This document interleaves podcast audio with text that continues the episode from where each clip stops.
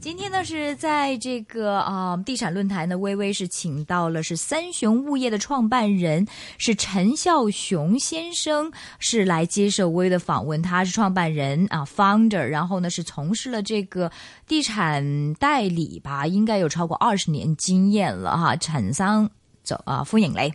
诶、欢迎所有觀眾朋友。那么，陈生，陈先生，你是这个二十年前就入这个地产代理这个行业，是不是？其實咧就二二十幾年前到啦，當我哋仲喺诶亞洲電視做緊導演嘅時候啊啊，，你在亚洲电视做导演的啊？咁哦當其時已經係有係喺泰國嗰邊就引入一啲嘅诶房地產項目，就叫嚟香港嚟到賣，兼住嚟做。嗯，跟住就去到九九三、九四、九五年嗰啲時間啦，亦都喺國內啦，例如廣東省珠三角唔少嘅城市都引入唔少一啲項目，就嚟到香港進行呢個銷售。咁當其時，我諗好多朋友有有印象嘅話，其實都誒、呃、發現當其時呢個熱潮係非常之瘋狂，甚至乎當其時我哋喺酒店度展銷啊，基本上你係泰入唔到去，泰國入唔到去，唔係國內珠三角嚟哦，到珠香三港角，嗯呢係啲人去酒店展銷嘅時候係入唔到去嘅。嗯，點解咧？因為人太多，基本上就個個就掟掟張卡就話要俾錢嘅，俾係啊，訂都唔金嘅睇噶唔，睇嘅，啊因為你冇辦法去去去入到去啊。咁嗰、個誒、呃、場面當然係令令令我哋喺嗰個時候都有一個好強嘅經驗同一個感受。咁啊，事緣當然亦都係去到因為九七嘅關係啦，咁我哋都冇辦法都受到好嚴重嘅一個重創。咁全香港好多朋友陪我哋都一齊嗯喺嗰個時候一齊共同捱過一啲嘅好艱辛嘅好幾年嘅時間啦。嗯嗯，明白。最近呢，我知道呢，好像你们又有一些这个有关这个呃嗯惠州淡水的这个物业的呃这个楼盘在展览嘛，做展销嘛。那么当然我不方便做广告是 bingo 老婆，但我自己呢是对呃香港的听众，因为对惠州最近有很多广告嘛，那么我做财经节目主持人，哎，不如我访问下你了咁样。但我首先想问哈，因为现在这大环境，因为我知道你展销会也在旺角嘛，誒、那啊朗隔豪酒店。咁好似又唔係好方便嘅地方，即係整個目前香港香港现在这种气氛的话，有没有影響到香港投資者對大陸的興趣，或者是來看的樓盤的人也會減少呢？嗱，誒呃講真啦，就影響一定會係有，但係嗰個影響只係喺一種嘅叫做交通上高嗰個部分嘅影響，就阻礙咗阻礙咗一啲有興趣嘅朋友，可能因為唔方便，誒、可能呢度塞嗰度倒，咁變咗唔嚟，咁、變咗係會間接影響到我哋展銷嘅成效。OK，但係你話真會唔會真正影響到嗰啲有心投資喺誒誒，譬如呢次我哋嘅惠州嗰方面一啲嘅商鋪啊，嗰方面嘅一啲嘅投資者咧，其實真係影響唔大。我哋嘅熱線電話基本上打唔停嘅。吓，完全打唔停，即係會中間會有啲朋友咧就係誒誒，呃的確係有個憂慮就係咩咧？因為譬如如果喺旺角誒嘅酒店嚟到搞呢個展銷嘅話咧，佢哋就擔心因為旺角嗰個治安，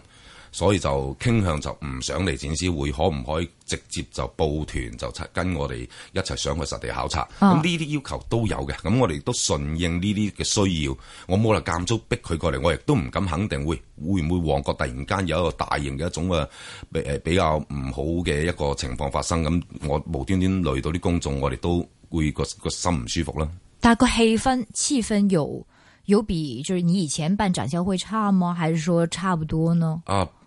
應該相差好遠啦！依家因為香港嘅一啲嘅投資者比較誒、呃相對嚟講成熟咗好多啦，同埋、國內珠三角嘅誒、呃、樓盤喺香港嘅誒、呃、銷售亦都持續咗誒、呃十幾廿年。咁啊，係過去嚴格嚟講係過去兩三年差唔多冇乜嘅樓盤，國內樓盤啦願意嚟香港嚟到銷售。點解咧？因為佢自己國內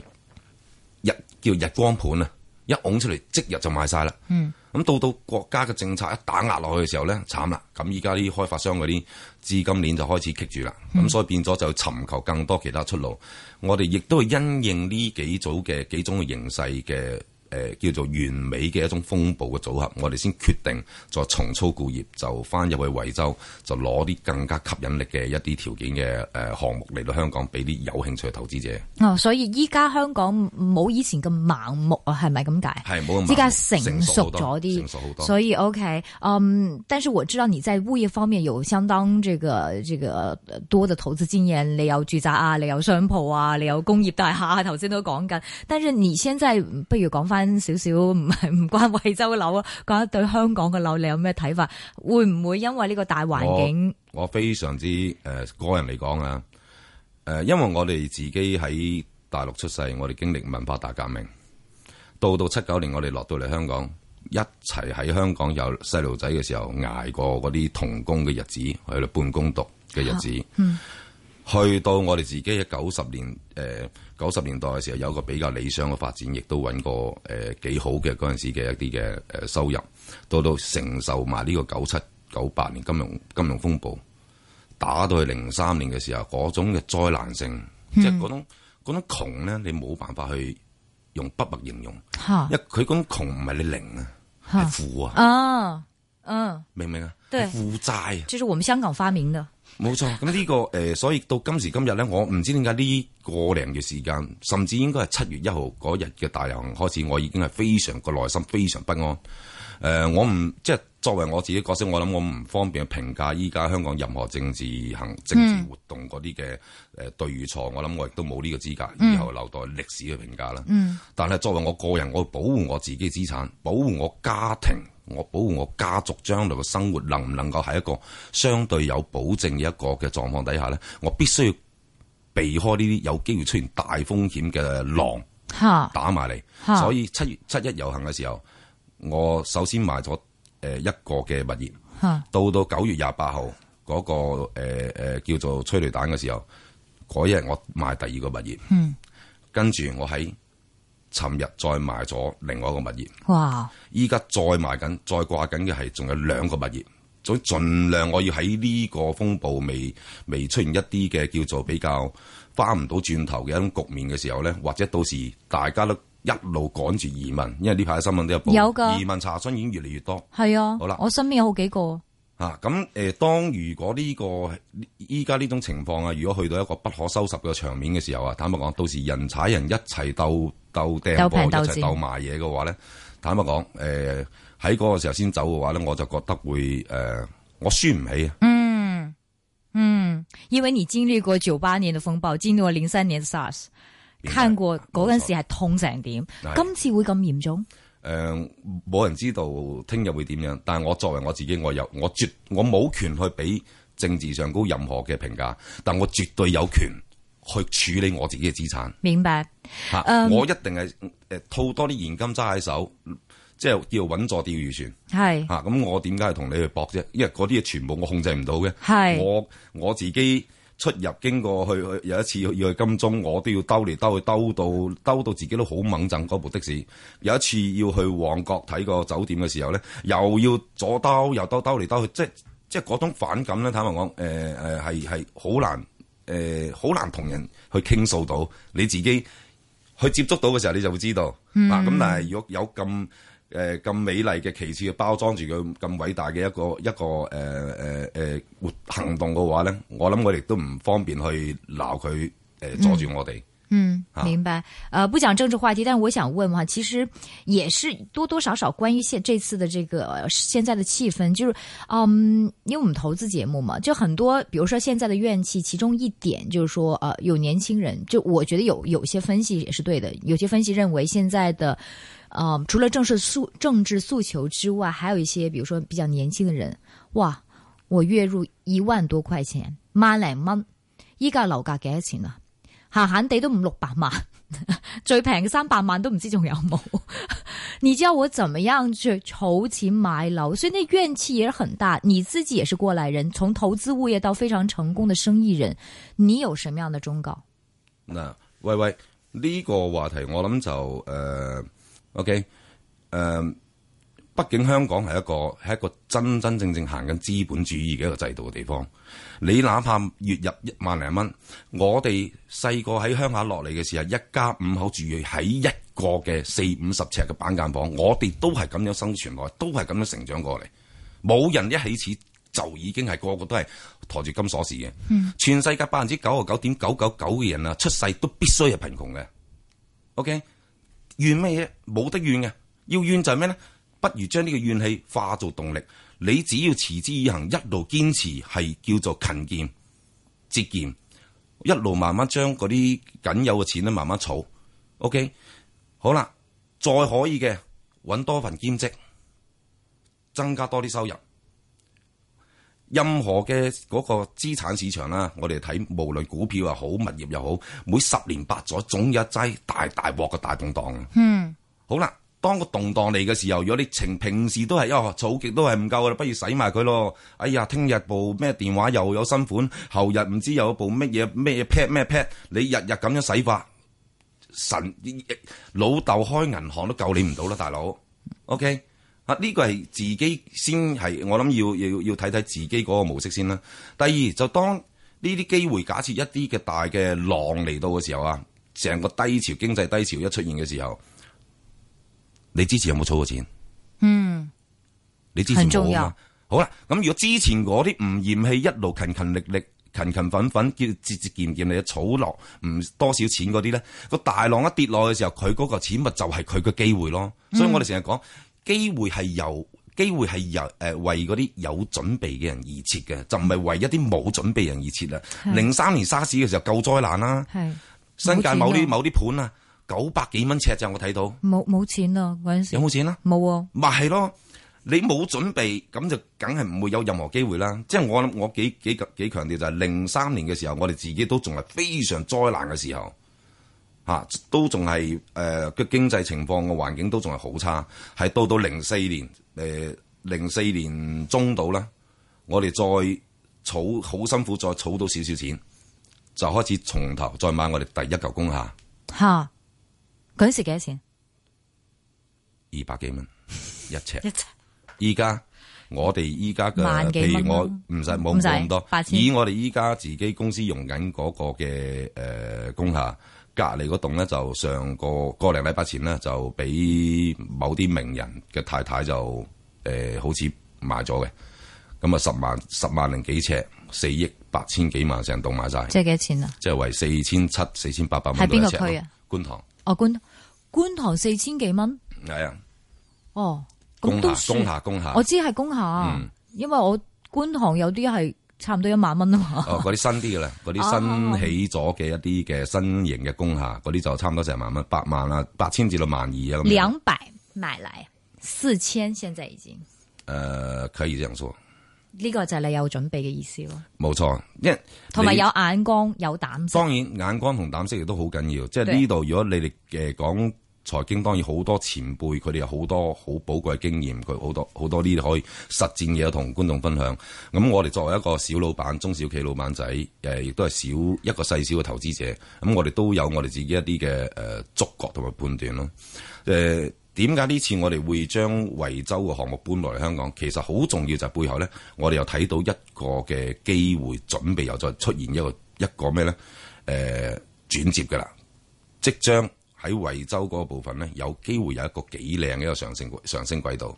惠州其實我們以前在一線金融網也探討過啊，惠州的問題是佢好似供應太多喎，誒呃唔係，嗱呢度我解誒、呃或者試下用我覺誒、私人嘅意見嚟解釋下呢個所謂供應過多係點樣。誒惠州今年到依家總數積存落嚟嘅誒住宅咧，大概係六萬七千套到嘅啫。OK，而惠州咧，每一個月咧新搬入去工作或者居住嘅人口咧，每一個月有一萬人嘅，有咁多有有數據嘅。總人口幾多啊惠州？惠州依家總人口係四百七十萬左緊、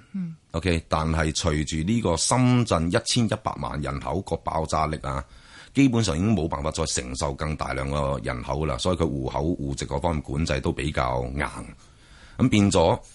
呃必須有更多更多嘅分流出去，咁分流出去最得益嘅係邊度咧？我諗惠州嘅其中一個，而惠州裏面咧最近呢個深圳嘅位置就屬於呢個淡水嘅位置，咁、所以變咗誒、呃有機會係食住嚟緊呢個嘅剛性需求啦，再加上幾組客觀嘅一種嘅事實，亦都發生緊嘅，就係、啲基建工程。嗯，嗱，我咁睇好惠州誒。呃即係你講高鐵，第一個好重要高鐵，嗯我哋先講我哋香港西九高鐵，咁啊港鐵就應承咗啦，就應該二零一七年就應該可以通車噶啦，雖然延遲咗噶啦。嗯嗯 OK，二零一七年依家二零一四年底啦。嗯 OK，嗯佢哋二零一七年仲有兩年幾時間嘅啫。嗯嗯嗯，作為物業投資兩三年嗰個投資期非常靚，如果能夠攞到剪接位，就係、上升軌嘅呃，話。對不起，你說這個呃地鐵是從深圳一直到惠州哪裡？誒呃頭先講過高鐵，依高鐵家陣間講地鐵。哦，OK OK，嗱高鐵，當你西九，我哋香港西九個高鐵通車嘅時候啊，二零一七年通車嘅話咧，其實就三個站就應該已經到到惠州南站噶啦。嗯，高鐵，係啦，嗯高鐵嗱、第一站去咧，香港誒誒、呃一去嘅話就係深圳北站，嗯第二站咧就平深圳嘅平山站，嗯。第三站就係惠州南站。不過如果係深圳，譬如福田、福田去的話，去到惠州南站要多久？高鐵，誒呃二十幾分鐘。高鐵，誒呃嗱、福田嗰邊就冇高鐵嘅，福田就坐地鐵去到嗯啊係啊深圳係啊北站轉嘅。咁呢、段地鐵咧就比較長，誒、係係係。你啊福田將來係咪都有高鐵㗎？呃好似有個高鐵站啊嘛，除咗係北站之外，我都希望有更多更多嘅站出嚟 OK 嗯仲好因為更加方便。咁、你計啦，如果三個站就能夠到到惠州南站啊，嗯咁呢個距離講緊係縮小到係一真係一小時生活圈裏面啦。嗯，OK，咁就誒而惠州南站呢個高鐵站咧，正正就喺淡水。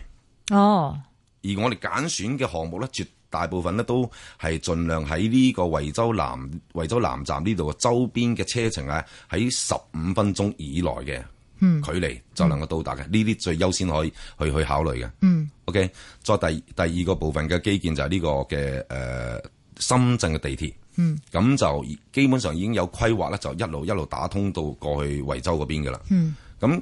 呢個係哦當規然劃會耐少少咗，，啊肯定嘅。已經定咗 firm 啦嘅嗯，firm 咗啦。咁就係會係喺呢個嘅，但係唔知佢幾時先至會可以完全誒、呃定到一個通車時間。咁啊估計可能二零一八年到二零二零年左緊就應該有一個更加準確一啲嘅嘅嗰個嘅誒、呃地鐵嗰個嘅定晒嗰啲嘅營誒站啊，或者係哦條係咪線再再再點去延伸更更長嘅地方啊！依家定咗好多個站㗎啦，已經都係。但是也會去這個惠州南站嗎？還是去別的地方？誒、去淡水接唔接駁埋惠州南站咧，我就冇睇到手頭上有呢方面嘅資料。嗯啊，但係佢地鐵一定係咩咧？由深圳直接去惠州咧，已經係一條嘅地鐵就已經可以可以去到好多地方噶啦。係啊係啊啊係。，咁呢個係其第二個龍江嗰條線落係咪？啊誒，係咪龍江嗰條？佢叫做都係叫誒平山站平山段。平山哦，不是平龍山江。哦 OK， OK 嗯第三就應該係屬於佢嘅自己誒惠州裏邊嘅一啲嘅城軌鐵路嗯啊。咁呢個城軌鐵路咧，其實就會橫跨埋咧，就去埋東莞。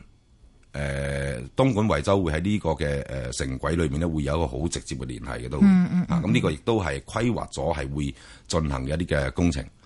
咁啊，第四個重點就係嗰個嘅呢、個誒、呃深圳個剛需個人口個嗰個爆炸問題啦。咁、你總要有地方俾更多喺深圳打工嘅人去住，而隨住交通地鐵誒、呃越誒、呃越嚟越方便，高速路越嚟越多嘅話咧，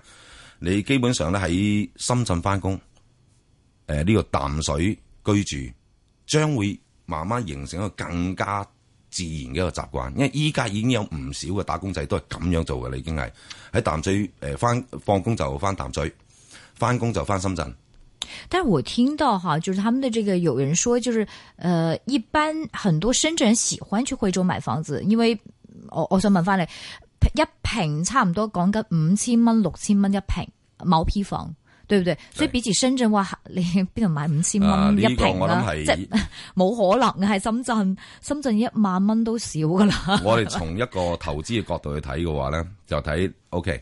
深圳呢個市場咧，佢個佢嗰個水位咧已經漲到好好高好高好高噶啦！依家你兩三萬蚊諗住喺深圳有啲房俾你睇下，其實都冇幾多貨如果揀係到啊，一平方米啊！係啊，你再靚啲嘅去到四五萬到一平方米嘅喺深圳可能會多啲嘅選擇啦。OK，但係如果喺隔離啫，講緊係講半小時至一小時嘅車程範圍圍內嘅距離嗰個淡水嗰度啊，好大量都仲係講緊係我諗誒五千零六千蚊係好正常不過一嘅平嘅，一平冇嘅，但係當派係無批嘅。但是问题是，很多深圳人去过，其实不是现在的，就是嗯可能十年前就去这个惠州买房子，买完之后呢，他们发现，哎呀，好似 weekend 又唔方便、喎。咁就很多人买嚟抌咗喺嗰度，就不是很多人真的会去住，所以呢，很多就是吉咗喺嗰度，是不是有這種唔係有情況？一堆嘅投資嘅誒，真正嘅有一堆嘅投資，深圳嘅投資嘅就喺誒呢個淡水嗰邊咧買落唔少嘅誒嗰啲嘅誒洋房，咁就真係有得佢擺喺度，又唔租出去，又唔成嘅，就等升值。OK，當然頭先我所講嘅一個升值嘅升值嘅高峰位幾時會出現呢？就係個啊基建。 OK，佢哋喺之前呢個位好買，前所以俾佢佢哋嚿錢咧就投擺早咗好多年。當然佢哋依家都有有一個可觀嘅利潤嘅。如果佢早得三五年買嘅話咧，其實講緊可能係二千幾蚊、三千幾蚊一平方米又可可以攞到噶啦。依家有五六千蚊呢個嘅銀碼嘅時候，其其實。個回報都已經唔錯㗎啦，已經係。哦好但係如果作為更加準確嘅投資嘅話，我哋當然好似股票，我一買入去嘅時候咧，就即升刻噶啦，我一走咧，佢就即刻跌。啊嗱，係咪呢個係咪最完 美嘅當然境好界啊？啦，嗱沽乜當然冇跌辦法乜，嘅買乜升乜啊嘛， 咁呢、個，所以點解我哋呢次攞咁多鋪翻嚟香港咧，就係、因為呃越國內坦白講嗰、個洋房咧就誒誒、呃供應的確比較多，誒、呃而嗰個嘅投資個回報率咧，相對於呢個鋪嚟講咧，會有幾大嘅差距嘅。嗯，我哋相對比較睇好就係鋪哦，OK， ，OK，街鋪啊、地鋪幾多啊嗰錢啲啊。？誒、平均大概係兩萬至五萬誒、一平方米左緊，咁啊但係嗰真啲有係視乎冇人位置流啊？越靚人流咪越貴咯。五萬蚊有人流，有有有，街鋪喎五六萬蚊因為商場已經鋪旺到七彩嘅啦，已經係已經係有啲金行啦，有銀行啦，已經有出租㗎啦有超市啦，好大量都要連租入買嘅。哦，你如果咁想買佢你點自解己要賣嗰咧？啊？如果有租約，佢點解要賣出嚟咧？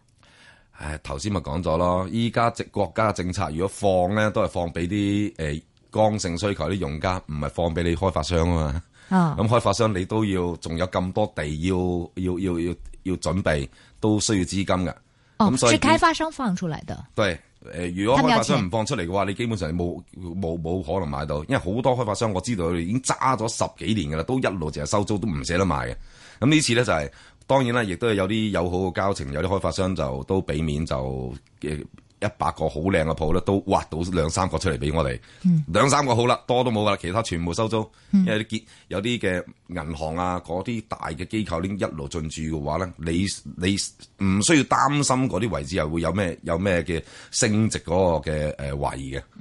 即係五萬蚊都有嘅。但係咪有嗰啲咧買诶五萬蚊，跟住你買咗入去，佢第五年先俾租金你反租嗰啲㗎？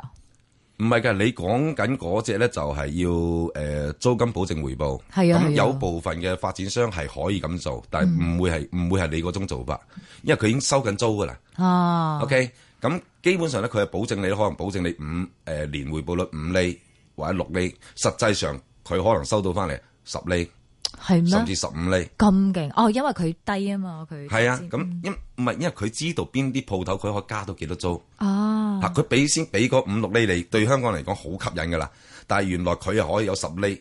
咁俾嗰五厘俾你嘅話，佢自己仲可以再有五厘嘅回報。明白，咪住先，陳生，我覺得呃我知道惠州在可能十幾廿年前咧，有啲咩爛尾樓啊嗰啲，驚唔驚㗎？嗱，嗰啲以會唔前會啊咧就係大家如果有留意話，當其誒廿年前度啦，咁啊比較多就係誒一啲叫農地一塊，乜都冇嘅，咁、嗯你就見到個牌坊嘅啫。咁啊，全部都係屬於叫買樓花。嗯，咁我哋依家我哋所誒做嘅咧，任何樓花基本上我哋都唔唔唔做嘅，我哋只做現樓。哦，現樓 OK，現貨，你就算你未租俾人唔緊要，但係你一定係起好咗現樓，已經有晒嗰啲房產證喺度噶啦。咁嗰啲咧，咁你對投資者嚟講咪唔完全唔使擔心，哎，现在这个呃，你刚才说这个惠州现在都是卖现楼的话，那它你刚才说这个供應唔算多嘅，你話唔算，我解釋俾你聽。你係咯，我嗯因為呢個住宅，就算我頭先講嗰個六萬幾套，誒誒喺惠州今年依家大概有六萬幾套嘅誒、呃住宅，人嗰、個入去惠州嗰度每個月咧就大概有一萬人左近。嗯，OK，只需要半年時間就幫你可以係有一個好好嘅消化噶啦，甚至一年。OK，而家關鍵嗯點即係嗰解啲人係哋會工覺得廠啊人哋會覺得供過於求咧？係咯實際上嗰個一個有少，我覺得有少少錯誤嘅一個嗯感覺嘅。OK，首先呢一、個所謂供過於求，實際上就係因為政策上高將購買力壓低咗。嗯，你試下將一套房限購、限購啊、限貸，你試下放翻鬆少少去翻。誒五六年前嗰個模式啊，我話俾你聽，呢六萬幾套唔使一年時間保證一套都冇剩，哦、你說惠州也有限購嗎？我以為惠州是沒有限購佢的。冇限佢冇限購，但係你限貸嗰度攞命啦嘛，啊，貸款係啦、限貸啊嘛，哦，咁現你你貸你，喂你亦次次都幾多人俾咁攞幾首廿付萬啊？哈啊哈！嚇，咁你能夠將呢個入場門檻減低啲嘅話咧，你咪容易好多。即係等於香港，我哋都睇睇睇到現象啊！依家四百萬香港樓以下，基本上就快絕跡㗎啦。嗯點解？因為四百萬樓下你可以借誒、呃可以借足差唔多九成啊嘛，連埋按揭保險。係咁你入場費先至百分之十，係講緊四十萬你就可以可以入到場。咁四百零一萬你就大件事啦， 因 係為你成數已經爭好遠嘅，你已經係。係啊係嚇啊，咁你個嗰個嘅入場門檻咪會係誒、呃、壓力大咗咯，阻到更大量嘅人去參與咯。咁、嗯所以惠州嗰個嘅呢依家目前嗰個供應上高咧，我睇法就係咩咧？主要係因為呢個政策上高係鎖咗好多嘅購買力，冇辦法去誒、呃入到場。嗯嚇、當你依家我哋睇到啦，限購嗰方面咧開始慢慢有啲放鬆跡象，限貸嗰度咧都開始有啲嘅睇到有有感受到呢個現象開始發生緊㗎啦。嗯咁、所以 幾種唔同嘅原因加埋咧，就係、要投資國內嘅物業嘅話咧，嚴格嚟講呢個時候係一個好好時機，但係要揀咩咧？基建、交通方便嘅同埋嗰個嘅盡量買鋪。買鋪一鋪養三代係我哋香港人一直以嚟堅守，我係堅持鋪咧係，即係香港好多嘅誒、呃我哋啲前輩一啲誒、呃大型嘅一啲投資者，我話手頭上揸住幾百個啲鋪嗰啲咧，真係唔止食，唔止養三代，養三百代都未食得晒嗰啲。哎，但是我想問問，現在剛才我問的問題就是說，很多的深圳人去呃惠州買了之後，佢都唔住嘅，或者係淨係 weekend 住一住，有陣時 weekend 都未必嚟。咁你嗰啲人流喺邊度嚟咧？咁冇乜人流嘅話，咁鋪點唔會係值錢呢？？已經越嚟越多人咧係喺誒係喺惠州嗰邊嘅居住嘅，已經係。尤其譬如喺淡水嗰邊啊，你想對你喺街度你見到嘅其實都非常熱鬧，你去是啊餐館啊，多多食人，飯都好多人嘅。他這個是主要是他們是惠州是一個工本業身區嗎惠州佢自己本地本地本地嘅人口啦，咁就嗰度誒，我唔記得咗 exact 嘅數字，應該有三百幾萬嗰個人口。咁啊、然之後外來嗰啲打工啊，嗰啲嘅流動人口嗰度有一百幾萬。嗯嗯啊，咁加埋就四廿四百七廿萬左近。嗯。咁誒，四百七廿萬其實嚴格嚟講係絕對唔少喎。嗯。因為主要都係喺啲誒集中喺啲比較市市區嘅話咧，誒、嗯可以有足夠帶動到足夠嗰個嘅消費力啊、購買力嗰方面嘅。但是他現在，比如說是，嗯嗯，他這個剛才你說一個月增加一萬，這是政府公布的數字對嗎？，誒呃舊年惠州市政誒惠州市政府公布出嚟嘅一個數據統計嚟嘅。而這個一萬主要是他是去了工業，就是他們、誒他們是以呃係工業，居居住加工作撈埋一齊嘅，他佢這就個啊冇拆惠州開。是賴以什麼生存？是呃工業誒工業發工業好好犀利，邊啲佢啊因為石化行業大家都知啦，咁佢石化嗰個部分係一個好重要嘅工業部分啦。第二就係一啲嘅叫比較高增值一啲嘅工業嘅生產啦。譬如咁因為你譬如你要簡單，誒、呃如果深圳要再善用深圳現有嘅基礎嘅話，就一定將一啲咧要浪費好多地土地嘅一啲工廠咧，將佢遷移去周邊嘅，嗯佢先、可以騰出到更多土地嚟到發展深圳其他嘅應用。咁、嗯你遷移去邊度啊？坦白講，惠州其實就係一個其中一個好好理想嘅選擇。有咩亦都公司啊？啊有咩公司喺嗰邊？誒、你最簡單咪聯聯想啦，聯想哦，聯想在惠州，聯想喺惠州嗰度有間有間好大嘅廠。好似比亞迪係咪啊？比亞亞迪。都係誒惠州嗰邊啊嘛，冇錯。係咯，誒喐喐喐誒沃爾瑪都係， warmer 哦 warmer 係啊其係啊，實嗰邊仲有好多嘅大型嘅超市啊，或者嗰啲嘅誒外資嗰啲機構，其實誒唔、差得過誒、呃叫做其他啲嘅二線嘅城市嘅。嗯啊哼嗯哼，嗯 OK，但是我們提到惠州，那惠州和惠陽和大亞灣這到底是什麼概念？你可唔可以解釋嗱一下，OK，誒、惠州咧，其實我哋應該將佢理解，惠州係廣東省裏面其中一個市。嗯 OK，好啦，惠陽咧就係、一個區，惠陽呢個區咧就係、惠州市嘅行政區。 ，OK，啊 OK，咁啊誒呢個惠陽誒區下邊咧，仲有好多個鎮，而譬如淡水嚟計咧，淡水就其惠陽旗下其中一個鎮啦。係咪發達嘅鎮，抑或係啱啱開始發展嘅 鎮？哇！淡水就應該算 Sorry，係發展得幾成熟 已經因係為比較少去啊， 而且已經發展了很很久了，非是常嘛之？理想嘅。你係啊已經係啊你上到去基本上你都覺得係同一個普通嘅市區係冇乜大分別嘅，即係同深圳差唔多嘅感覺。誒、呃未至於有佢咁繁華，但嗯係不久將來啦，我估計可能係講緊誒呃五年至十年嘅話，有冇機會誒、呃更加繁華咧？我呢、個我絕對係好有信明心白，嘅。所以是先是惠州，然後是惠陽，就是廣州啊，唔係廣東省同廣州嗰個感誒覺啊廣州市係就咯。同呢個惠州市類似嘅嗰種 OK，嘅嗰種嘅關係呃了，平級數等了啦，級數了。然後呢，呃，之後呢，惠呃淡水呢又是在惠陽區裏邊的一個鎮一個鎮冇錯。 ，OK。然後大亞灣呢但係亞灣就係佢另外一個嘅專屬經濟區嚟喺嘅，邊度嚟？啊佢呃係誒惠州邊度？惠州嘅都算係南部，都算係惠州嘅南部位置嚟嘅。佢近淡水嘅，因為淡水坐車去嘅話，實際上揸車去都係講緊二十分鐘到就入到大亞灣嘅啦，已經係。咁大亞灣核電廠就係大亞灣啊？誒、呢、個我自己覺得有少少唔公平嘅，嚇誒應該誒、核電廠應該算係喺深圳東嗰邊嘅位置，佢唔可以準確話佢就直接屬於叫大亞灣嘅。嚇但係誒、呃點解叫大亞灣核電廠？我真係唔知點解當年咁樣改咗落去，但係唔緊要啦，呢、個誒、呃有得佢啦。即係好多朋友話擔心呢個核電廠嘅對惠州嘅原因啊，就會係啊擔心去大亞灣或者去淡水去置業。呢、個其實有少少誒、呃我覺得唔係咁唔係咁公平啦。因為如果大亞灣核電廠真係有事嘅話咧，坦白講，無論你大亞灣定係淡水，定係深圳，定係香港。嚇你香港全部都走唔甩，因為香港同呢個大核電廠咧直線距離咧大概係五十公里。係好啦，大亞灣同呢個核電廠咧都有接近二十幾公里個距離嘅，哦，大亞灣和這個係啊深圳東嘅核電廠應該叫深圳東合，都有二十公里嘅。啊廿二十公里左右。哦我我以為係嗰個核電廠就係大灣區入邊，即係好近淡水，但係你話唔係喎，你淡水很接近大亞灣，而大亞灣呢佢有啲不唔接公近平咯，核電咁樣講，你廠，可以叫佢夾硬歸納落去大亞灣嘅，冇唔可以話你唔得。不過咧，就好公道啲遠對待咧，佢其實應該屬於係深圳東嗰邊嘅。哦，但是如果講深圳東的核電廠嘅話，深圳咪好驚咯。咁你咪害咗害咗惠州咯。咁海惠州唔會保住深圳先？誒，有一種傳言，就是說傳了很久了，說惠州可能會納入深圳管轄區或者兼併，這個傳言你聽過嗎？誒、呃有聽過，但係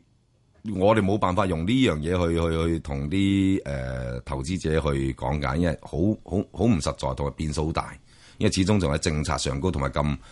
誒虛無縹緲，唔知幾時先有機會有進一步嘅聲氣出到嚟。明白除非佢有更進一步落實嘅一啲嘅誒，即即公佈出嚟嘅話，我哋先能夠將佢作為一個可能係成為將來嘅一個一個好咁啊優係點。，即係唔可以亂講嘅，係啊，因為你譬如你高鐵咁啊，誒，即係實在噶嘛。實實在在咁呢啲咪可以成為直接係話你判斷到，喂，通咗車嘅時候會正喎，三個站就到啦。係，那麼這個惠州的將來的發展，你就是你預計未來五年，冇講十年啦，五年大概個鋪位啊、樓價會有啲咩走勢？哦嗱，優先有幾個有有一個最重要嘅情況係要做一個有一個決斷性嘅。頭先我所講嘅幾樣嘢，誒、呃係已經基本上都可以大家睇到噶啦，高鐵啦，深圳地鐵啦，呢、個城軌嘅鐵路啊，誒、深圳嘅剛需啊，啊呢四呢四個點咧，基本上都已經係存在緊嘅啦，已經係。OK，只不過時間發生嘅先後啫。而能夠令到呢個嘅價值更加快、更大幅度去提升嘅話，就真係喺政策上高。呢個嘅限貸有冇機會喺嚟緊嘅日子呢？真係進一步鬆手少少，因為真係有好多剛需。咁大家都睇到依家嗰個所謂嘅限誒、呃限貸嗰部分，實際上都行出咗一步啊！你如果首套房已經係誒、呃、還清晒俾銀行嗰啲嘅按揭貸款嘅話呢，你再買第二套房嘅時候呢，就已經當翻你都係第一套房。哇！咁呢個對於好多人嚟講，第一套房即係首付俾少好多噶咯喎，就唔係當好似以前咁樣當你第二套房哇大件事喎，首付俾好多喎。所以現在已經開始實行了，已經開所以係已啦經開始 pick up，你已覺經得？啱啱開始緊呢個嘅動作。而咁咁你話，如果呢個動作嚟緊嘅日子嚟緊一年半載，又再鬆多少少，兩年內又鬆多少少，三年又鬆多少少，咁你咪一路一路食住呢個位咯。明白。而這個香港人買，無論是鋪位或者是住宅，是沒有限購的，對不對？誒、呃只不過係貸款難啫。咁我哋都唔會係大陸貸款噶啦，五六厘。冇錯。如果喺惠州買，基本上冇乜嘢誒，你買有有幾多錢，你又買買幾多嘢噶啦，即係就扭冇攞乜所 cash 謂買，嘅不。過喺香港借錢啫嘛，啲人係啦，咁依家通常嘅做法就係咩咧？因為誒、呃如果你香港人喺國內買物業誒、呃要做按揭咧，就比較麻煩少少，因為佢會要求一啲你要喺國內有啲係要求一年到嘅流水工作帳係啊，啊，跟住就要工作證你明啊有一啲嘅工作證明或者交個社保。係啦，呢啲冇啊咁啊嘛。所以香港嘅買家就會比喺要 Full pay 喺國內銀行做按揭咧，其實就麻煩少少，係啊唔係唔得，係麻煩，同埋貴咯，同埋利息啦，係咯利息就真五六厘係到啦特別貴。係啊，五六厘基礎嚟已經係，係啊，咁有啲咧就依家我哋見誒、有啲客咧就會點做咧就係、誒、譬如我哋依家有啲有興趣投資者咧，如果佢真係誒，佢、本來佢自己可以 full pay 嘅，一次過俾晒嘅。咁譬如佢有一百萬可以買兩，譬如當買兩個鋪咁計啦，佢可以一次過一百萬買晒兩個鋪。咁但係佢選擇咧就一百萬買咗四個鋪。嗯，點解咧？佢用一百萬俾百分之五十，另外咧再自己同銀行同張送銀行再再借多一百萬。就做一個分期付款還俾呢、個誒、呃、攤還俾發展商嘅。誒、但係你嘅收嘅租金可以 cover 你嘅供款。如呃唔能夠咁計，就視乎佢到時佢自己出租嘅時候嗰個嘅本事係啦嗯啦。OK，你租到俾銀行，租到俾金就行，真係呃鐵飯碗添啦。係啦咁你如果租俾嗰啲嘅吉魚蛋咁啊，大件事啦。係咯啊，咁呢個做法講緊咩咧？就係呃誒誒喺香港同銀行借個私人貸款，依家誒譬如我哋有接觸開有啲嘅某啲銀行咧，都係講緊三厘零，嗯上限都好難過到四厘嘅，除非嗰個個人嘅條件真係比較差先會超過四厘嘅啫，嗯否則通常咧三厘三啊、三厘半啊咁樣。咁你喺大陸個大陸同銀行做按揭嘅話咧，六厘基本上你走唔甩嘅。嗯咁六厘同三厘半之間呢度講緊係咩咧？差兩厘半，好嗯明白得人驚啊！明白呢個呃詳細嘅情況，我諗香港人醒噶啦，識得自己諗噶啦，將自己層樓加按都可以按筆錢，嗰、個加按都依家都係兩厘左右啫嘛。啊如果你唔做 P loan 嘅話，OK。係呃，另外一個問題就是，其實惠州政府啊，呃，有一些網上批評，就是說他们这个计划不周全，就是因为他们还需要很多钱嘛，他们经常是要靠卖地来支持他们的收入，所以呢，不停咧惠州都有無限供應，因為佢又大，嗯，跟住佢又不停買咗呢度，誒揾阿陳生幫手，跟住下 下一次咧揾阿李生幫手， 就買另外一批地。這個賣地的供應對我們投資者的影響是，誒依家唔係你想買就賣得出啦，依家，因為買邊個幫你買地啊？開發商啊嘛，嗯，開發商依家自己以前買落嗰啲都食飽晒啦， 依家仲邊跟住咧，亦都要夠鐘就要一路投資落去啲啲地度，如果唔係咧，因為你唔可以囤積噶嘛，國內嘅政策就囤積土地話你誒政府有權掟咗你嚿地咁啊呢塊地噶嘛，啊咁所以變咗你再拱地出嚟都冇用噶啦。咁誒誒，我略有所聞啦，就誒、呃的確係比較誒、呃缺乏多啲嘅一個資金去投資落去，因為有啲高速公路咧，其實都應該好幾年前已經講咗開誒起始嗯噶啦，開始噶啦，但係到依家都好似未係好覺佢動工，斷估都應該係即係都係嗯錢荷包呃嘅問題乾乾地啦。咁係咯，但哦係咁都應該幾好嘅，依家係因為我哋睇到就誒新誒依家新一啲嘅安排啊，已經睇到係有啲誒、交通基建咧係真係已經落實咗係上馬嘅啦，已經係。嗯嗯嗯，啊，咁啊，你好簡單，我哋如果近年大家有有有行過話咧，是其實沿海深圳嗰度沿海高速啊哈啊哈啊，沿海高速係你喺深圳上車嘅話，我最高嘅程咧就喺羅湖上車，去到淡水嘅話咧係大概四十分鐘到就啊到哈啦。啊哈啊哈，吓咁、個哇好舒服嗰條沿海高速，我真係覺得係一絕啦呢條呢條跑道明白。嗱，所以这个基建也要慢慢 pick up 啦，不过起码都有地铁啊、地铁啦，将来再回冇收錯。所以今天呢，微微是非常非常感谢。呃那么地產界呢，雖然唔係好多人識啊三雄物業，不過呢，佢啊陳生呢，陳孝雄先生呢，他在這個物業這個代理已經做了二十年了，就由、呃、泰國嗰陣時都開始做 起。我主力做東南亞，東南哦亞大陸，OK。東南亞嘅盤攞嚟香港，我哋就比較少做香港嘅盤嘅。咁下一次講下東南亞喎，仲有冇啊？最近誒、我嚟緊可能要過馬來西亞同台灣有哦啲項目要、要傾好啊，講下即係周圍講下誒全球各地嘅鋪，我都都仲係鋪啊。都係鋪哦，好啊，喺馬來我西哋亞、感興喺趣吉隆坡、喺台灣、喺新北啊、喺誒、其他嘅城市啊攞啲都係鋪。最後一個問題嗯，邊個、回報率高啊？如果你講嘅咁多嘅地方，我一定我只睇講好回報率係，我一定睇好國內。為什麼？誒、呃真係對個信心個發展前景。即謝謝係如果你你你你諗諗，依家嘅惠州其實等於係誒十年前嘅深圳。廿年啦，咁啊 吓，你當佢中間啦，十五年啦，啊，咁你如果呢個時候㗎，投資係落五去千蚊係十年，十年惠州嚟計嘅話咧，好啦，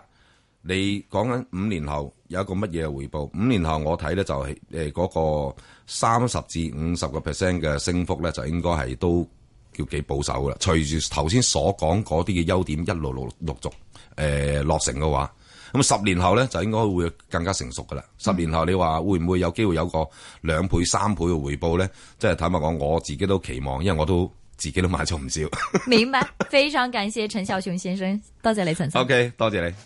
好的，今天本次头半个小时会有 Wallace 出现，后半个小时会有 Clement 出现。我们的热线电话是一八七二三一三一八七二三一三。